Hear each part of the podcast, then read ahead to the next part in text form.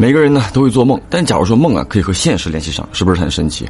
网友 X 呢就声称自己啊自从经历了一场车祸之后，就开始了神奇的梦境之旅。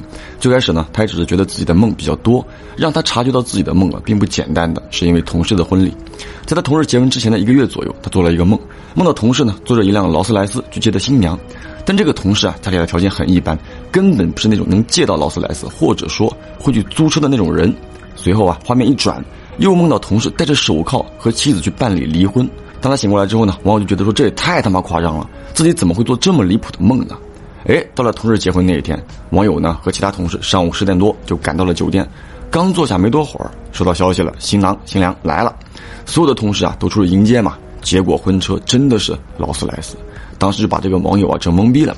安慰自己呢，这只是一个巧合。谁知道同事结婚不到二十天就被发现挪用公款，被公安局和税务局的人带走了。最后的调查结果呢，一下来啊，所有的人都傻眼了。原来同事的老婆是个女主播，同事呢为了追她，挪用了一千七百多万的公款，在直播间充当大哥，又买车又买房，就为了追那个女主播啊。然后呢，东窗事发，结局呢自然不必说，两个人在宣判之前呢就直接离婚了。女主播血亏啊，因为同事所有的资产都是挪用的公款，她一毛钱也没落着。记得之后呢，网友就比较注意自己的梦境了。之前呢，老哥讲过一期关于预知梦的啊，他也是从那个时候关注的我。后面网友呢做的梦就越来越神奇。有一次呢，他梦到自己啊，一个特别喜欢的男明星，四周呢枪林弹雨，男明星就站在他的正前方朝他丢炸弹。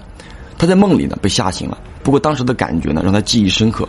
结果在二零二一年的时候，他刷到了《怒火重案》的宣传视频，那一刻他再次懵逼。没错，宝子们，他梦到的那个明星啊，那就不用我说了吧。但他做的这个梦呢，是在二零一九年，而这个《怒火重案》呢，是在二零二一年上映的。在此期间呢，他也做了很多梦啊，梦里的很多人和事儿，他都是陌生的。但因为有了这两次经验之后呢，他怀疑自己的梦境呢，就是某个人啊，或者说某个地方将要发生的事情，只是跟他的生活无关，他无从考证。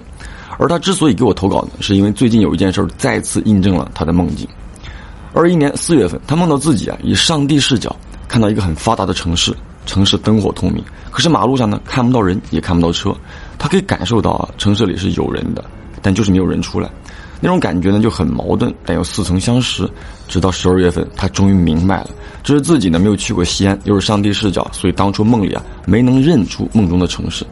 而后在二一年的十月份，他又做了一个跟自己有关的梦，他梦到自己呢抱着一个婴儿。拍打着，哄婴儿别哭，身边是四位老人和一个躺在床上的女人。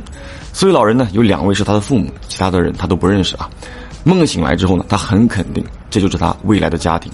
只是直至投稿那天啊，二零二一年十月二十三号，他还处于单身状态。讲真的，这位网友的故事呢，真的非常的神奇。本身呢，梦就是个很神奇的东西啊，可以在梦中遇见未来，还不是一次两次啊，也可以算得上是天赋异禀了。老飘呢，很期待接下来网友组建家庭的这个梦啊，能否成真？有了结果，或者网友啊又有了什么新的可以验证的梦，我再跟大家分享。听故事的宝子们啊，你们有没有做过这么神奇的梦呢？我是老飘，下个故事见。